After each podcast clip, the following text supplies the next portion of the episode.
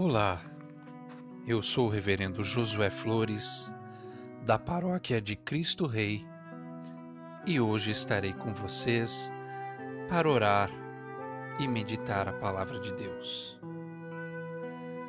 O texto que iremos ler neste dia é o Salmo 144, versículos 9 ao 15, que nos diz: A ti, ó Deus, cantarei um cântico novo. Com o saltério e instrumento de dez cordas te cantarei louvores. A ti que dás a salvação aos reis e que livras a Davi, teu servo, da espada maligna. Livra-me e tira-me das mãos dos filhos estranhos, cuja boca fala vaidade, e a sua mão direita é a destra de iniquidade.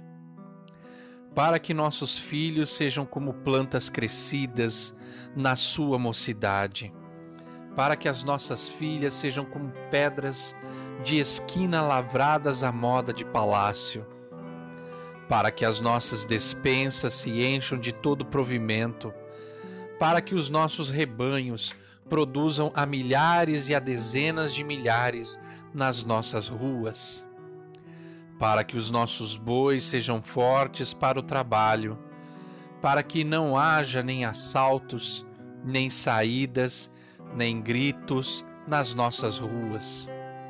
Bem-aventurado o povo ao qual assim acontece. Bem-aventurado é o povo cujo Deus é o Senhor. Glória ao Pai, ao Filho e ao Espírito Santo, como era no princípio, e agora e será sempre por todos os séculos. Amém.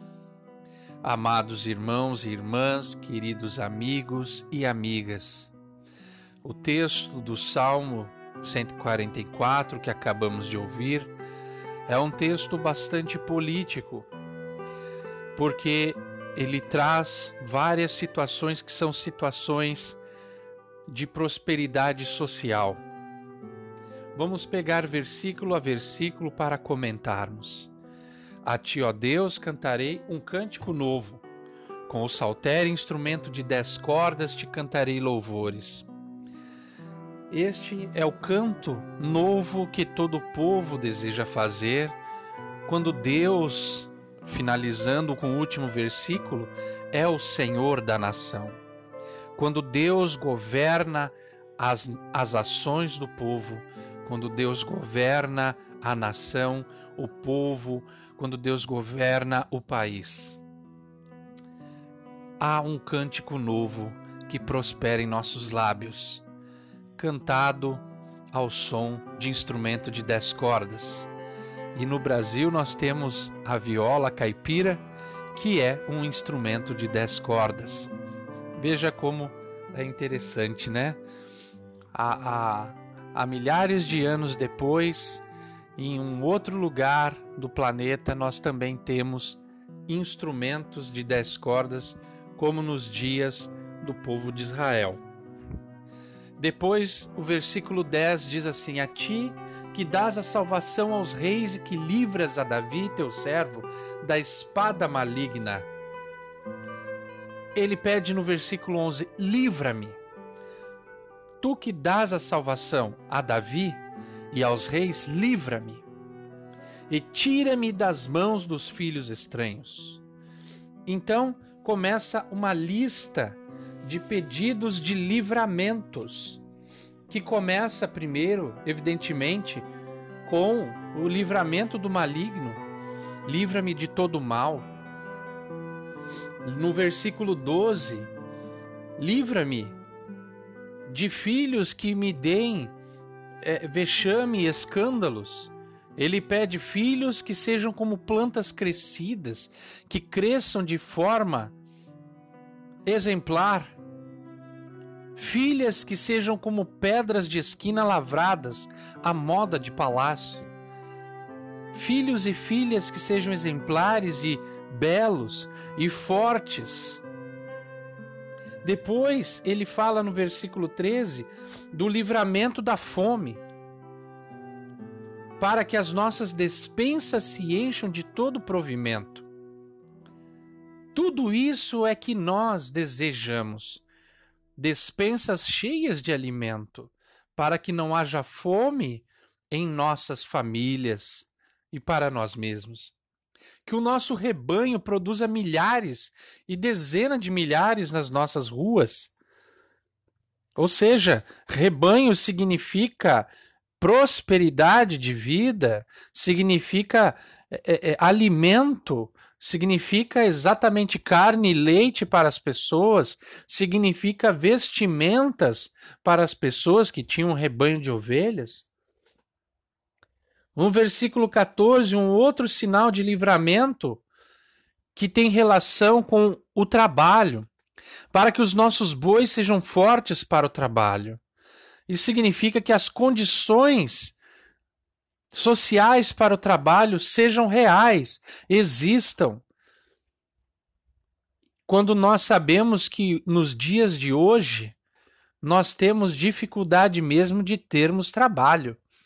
Um país que tem quase 15 milhões de pessoas desempregadas.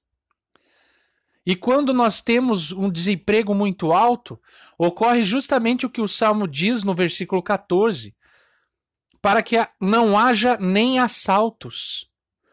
Porque se as pessoas estão desempregadas, se as pessoas estão com fome, elas passam a ficar desesperadas.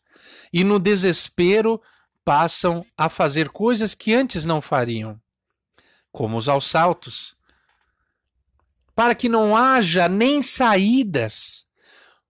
Quantos de vocês já presenciaram pessoas que simplesmente largam tudo em suas cidades e vão para um outro lugar em busca de prosperidade, em busca de fartura, em busca de trabalho e segurança alimentar?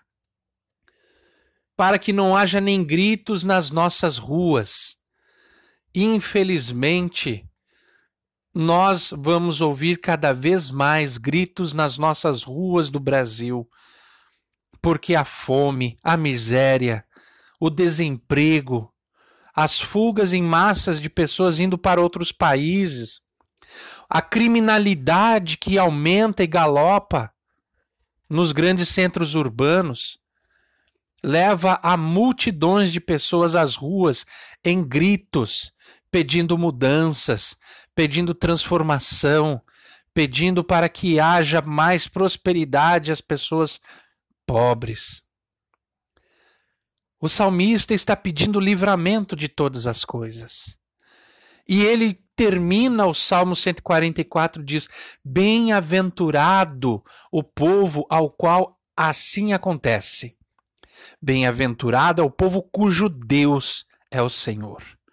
Quando Deus governa as nossas ações, quando Deus é o Senhor do nosso coração e dos nossos pensamentos, quando Deus é o Senhor da nação, certamente haverá prosperidade para todos, porque Deus é amor, porque Deus é reconciliação, porque Deus é esse Deus que gera prosperidade para todas as pessoas.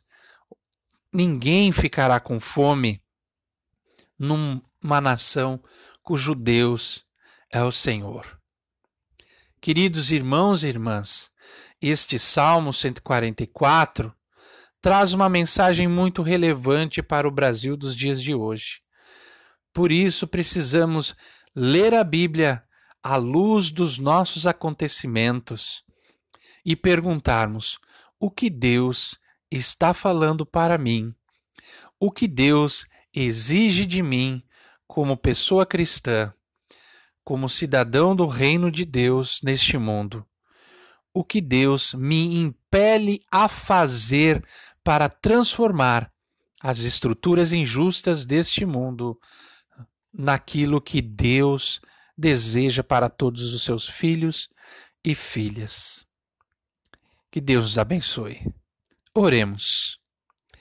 Senhor Deus, nós te agradecemos por todas as coisas que nos permite a ter, pelas rosas, mas também pelos seus espinhos. Nós te agradecemos pelo caminho, mas também pelas pedras que haverão nele. Nós te agradecemos, Senhor, pelos dias de fartura e pelos dias difíceis que temos. Mas em tudo nós reconhecemos que tu estás conosco, que tu andas conosco, nos guia, nos protege e nos tem como teus filhos amados, como tuas filhas queridas. Por isso, Senhor, nós te pedimos, estendas as tuas mãos benfazejas a todas as pessoas que sofrem, a todas aquelas pessoas que não têm o que comer, a todos aqueles que estão sem trabalho, aqueles que estão desistindo de tudo para ir para bem longe, a todos aqueles que já perderam as esperanças.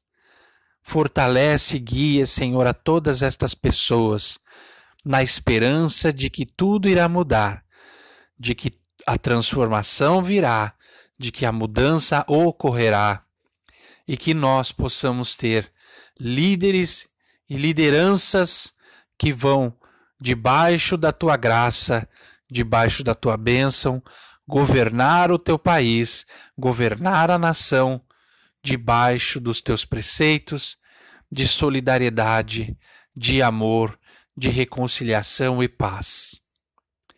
Lembra-te, Senhor, de todas as pessoas que sofrem do Covid. E lembra-te, Senhor, de todas aquelas pessoas que estão enfermas com outras doenças. Te pedimos, Senhor, conforte e console os corações de cada uma delas. Tudo isso em nome e por amor de teu Filho Jesus Cristo, nosso Senhor. Amém. E a bênção de Deus Onipotente, Pai, Filho e Espírito Santo, seja com vocês e com vocês habite eternamente. Amém.